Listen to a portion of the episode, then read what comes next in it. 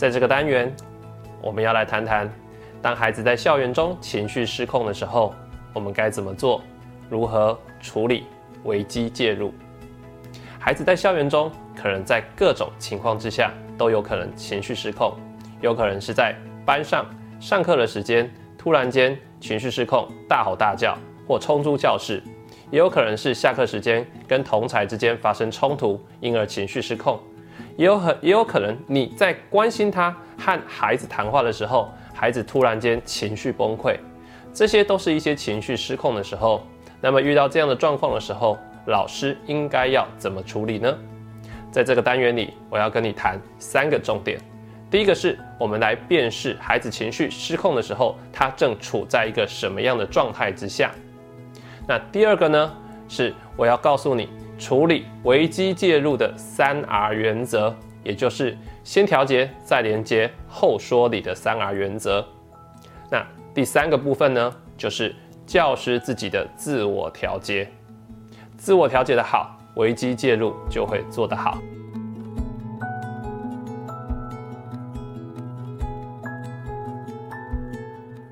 好，第一个部分呢，要跟各位谈的是辨识孩子的身心状况。那么，我用神经系统阶梯的方式，让各位来了解啊，孩子呢现在是处在什么样的身心状态之下。好，您可以想象一下，一个阶梯里面有上层、有中层、有下层。那么，如果一个人呢，他的身心状态在上层的话，那呢，他处在一个叫社会连结的一个状态之下。什么叫社会连结呢？也就是这个时候你是可以正常与人互动，这个时候你可以正常的思考，正常的跟人家对话，听得懂人家在讲什么，可以理解、判断、推理。这个时候你的身心是感觉到很安全的哦。可是哦，想象一下，如果你今天在啊课堂上上课的时候，突然间有一个人呢。匆匆的从外面走廊冲冲过来，他告诉你说校门口有一只老虎。那这个时候你听到的时候，你有你会有什么反应？你大概会稍微愣一下，心里想说哪有可能？不可能嘛！好，你会有这个反应呢，是因为你现在在社会连接阶段，所以你会去判断、去思考，不可能会有老虎出现在校门口。那如果这只老虎呢，它真的来了，而且出现在。你们班的门口好，那这只老虎正要冲进来，你应该就不会站在那边笑喽，你应该就会赶快跑。这时候全班都会赶快跑。这个时候我们就进入到神经系统的比较中层了，我们会调到中层，叫做呢战斗与逃跑的状态，战斗和逃跑。好，那当大家冲出去的时候，来想象一下，如果大家冲出去，因为你你跑得比较慢，于是呢你就被老虎呢逼到教室的角落。那逼到教室角落，你无力反击，你也逃不掉。这个时候，你就会掉到神经系统阶梯的最下层，叫做冻结和瘫痪的阶段。这个时候，你可能会愣在那里，可能会处在那边发抖，然后呢，完全无力反击，也不知所措，不知道怎么才好。好吧，我们来复习一下哈，神经系统阶梯三个阶段，最高楼层是呢社会连接状态，你呢是可以做一般性的互动的。那如果呢，我们呢如果感觉到生命有威胁啊，安全上的顾虑的时候，我们就会掉到中楼层的啊战斗跟逃亡的这样子的一个阶段。好，那如果呢啊持续的感觉到生命大受威胁的时候，就会掉到一个叫做冻结瘫痪的，这个时候你会愣住，你可能会不知所措。好，那么我们呢，通常呢需要去判断我们的学生当情绪失控的时候，他这个时候处在什么样一个神经系统阶梯的阶段？如果呢他的情绪失控是比较呢还程度还轻微，他可以跟外界呢正常的互动、正常的讨论，那么他才在上层哈高层高楼层社会连接阶段。如果他已经呢失控到一个地步，是他会对别人拳打脚踢，不准别人接近他，或者呢会暴力相向，或者呢他只想要一直逃，只想要呢啊不去面对问题。那么呢他这个时候是感到威胁的，他是在中楼层哦。好，那有的孩子他情绪失控到一个很极致的时候，最最常出现的状况就是他整个人就在那边发抖啊，或者呢他没有办法回应外界。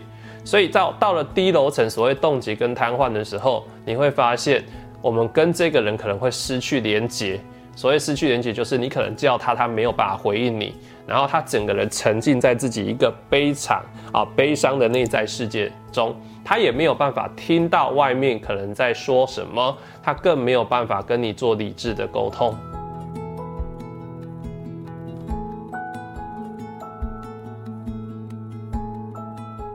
好，那么有这样的基础了之后，我们就可以研判我们的孩子现在他情绪失控处在什么样的一个阶段。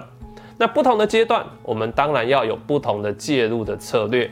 那这个不同的介入策略啊，就是呢三 R 原则。那三 R 原则原则呢有三个 R 哈，三个 R。第一个叫调节，调节 regulate，调节什么呢？调节学生的身心状态。或者调节环境的身心状态，目的就是呢，让我们的孩子在这个当下能够感觉到安全，没有威胁。这是第一个调节。第二个呢，连接 （relate） 连接，连接的意思就是同理孩子的内心感受，说出对方的感受，跟他来连接。好，那第三个是 reason 说理，说理 reason 说理的意思是看他一起讨论接下来该怎么做。那么调节、连接跟说理这三个，事实上就对应了神经系统阶梯的三个阶段。当一个孩子他在最低层、最底层冻结和瘫痪的时候，这个时候优先要做的叫做调节，让孩子感觉到安全。那怎么让孩子感觉到安全呢？你可以呢把孩子赶快带离会让他感觉啊危险的一个处境，例如说他在班上情绪失控，那我们赶快把他带离。单独让他到其他的地方，让他抽离这个环境，陪着他啊，找信任的老师陪着他一起呢，到别的地方呢，稍微冷静一下，让他感觉到安全，威胁的事物不没有在旁边。可是有时候孩子情绪失控比较严重的时候，你是没有办法把他带离的。为什么？因为呢，你怎么讲他没有办法听进去，他跟你是断了连接。那这个时候比较好的做法就是疏散其他人，你可以让其他人离开。啊，疏散班上同学，疏散在场围观的人，啊，那让呢你啊，或者呢他信任的老师可以在旁边陪着他，那么呢他就会感觉到威胁离开了，他会觉得好一点。好，那么如果呢孩子是在神经系统阶梯的中层，这个时候他会有很激烈的情绪反应，可能呢有很强的敌意，这个时候基本上他跟外界是稍微可以有联系的。你跟他讲话，他可能听得懂，但是他会很会有很暴怒的反应。那这个时候就要做连接的工作。连接呢，也就是同理他的情绪感受。可以的话，你可以说出他现在的身心状态。小明，我看到你呢，现在哦非常的激动，然后呢，呃，很生气的样子，是吗？我我看到你这个状况，我知道你也不想这样，因为同学可能说的一些话。啊，让你很生气，是这样子吗？好，你又透过像这样子类似同理的方式去说出他的情绪感受，那么呢，他会感觉到，哎，有人看到我的情绪了。透过这样子的方式，哈，也可以让孩子自我安顿。好，那如果呢，他可以进一步回应你的时候，他其实已经慢慢到了比较高层次了，回到社会连结。那回到社会连接，他其实情绪还是很强的哦，只是他已经可以跟你讨论了。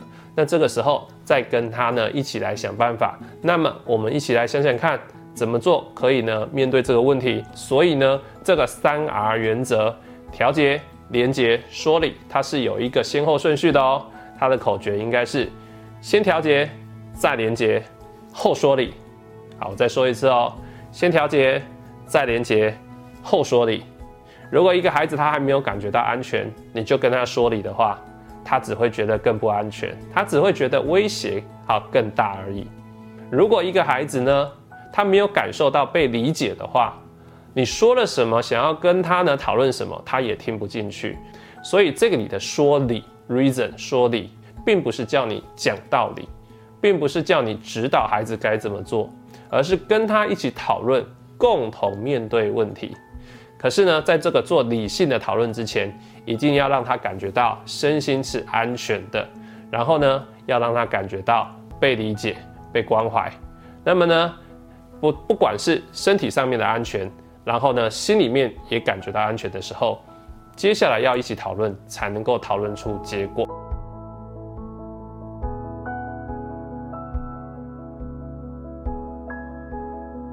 那么我们当老师呢，比较常犯的错误是在孩子还情绪波动很大的时候，在孩子呢还很激动的时候，我们就想要知道孩子，想就想要呢教孩子搞该怎么做，或者呢就不断的质问孩子说，怎么了？发生什么事情呢？怎么那么怎么那么激动呢？怎么那么生气呢？有那么严重吗？好，我们的这个口气，好，或者我们这个质问，也很容易呢，让孩子再度爆发。OK，好，所以这个就回应到一个很重要的问题了，就是我们教师自己在面对孩子高张力的情绪风暴的时候，或情绪失控的时候，我们要能够先稳住自己。所以老师自己的情绪调节也很重要哦。好，我们自己要先把自己稳定住。啊，情绪稳定的，你就可以比较呢，用比较啊呃自在的方式来面对孩子的这个高冲突或者情绪失控的状况。这里有一个很重要的提醒是安全第一，无论如何一定要把安全摆第一。有的时候你可能会呢想要做些事情来帮忙孩子，但是如果你可能因此受到伤害的话，会被波及到的话。那么，请你呢先想一想再做。好，所以所谓的安全，第一个要考量的人是谁？对，就是老师你自己，你自己的安全要先顾虑到。因为在场，在场，如果呢孩子因为情绪失控而可能有攻击行为的时候，你最能够把握安全的对象就是你自己。好，那除了你自己之外，再来就是呢周遭的同学，周遭的其他人，他们的安全也很重要，所以能疏散赶快疏散。OK，好。那么接下来呢，还有一个很重要的事，各位老师千万不要单打独斗。如果你觉得这样子孩子情绪失控已经超乎你能够应付的，那么你一定要赶快去紧急寻求协助，赶快找同学去找其他处室或其他身旁有其他的老师来一起来帮忙。有一些比较大的危机事件，例如说孩子可能呢准备要跳楼了，孩子可能有自我伤害的危险，孩子可能呢要打起来了。那这个时候就不是你自己可以处理的，赶快呢去找救兵一起来面对这样子的事情啊！总之，团结力量大，系统合作可以帮帮上你的忙。好，那我们在校园里面呢，事实上常常在应付或者呢在接招孩子们情绪失控的状态。那孩子情绪失控，可能做出很多会伤害自己或伤害其他人的一些行为。一个老师如果可以判读孩子现在正处在神经系统阶梯的哪一个状态，然后透过呢先调节、再连接、后说理这样子的一个顺序来处理介入的话。那么通常呢，就会慢慢把孩子带回神经系统阶梯的比较高层，但是一定要注意哦，保持安全，适时的求助，千万不要单打独斗。我是陈志恩，智商心理师，让我们慢慢练习，和孩子更靠近。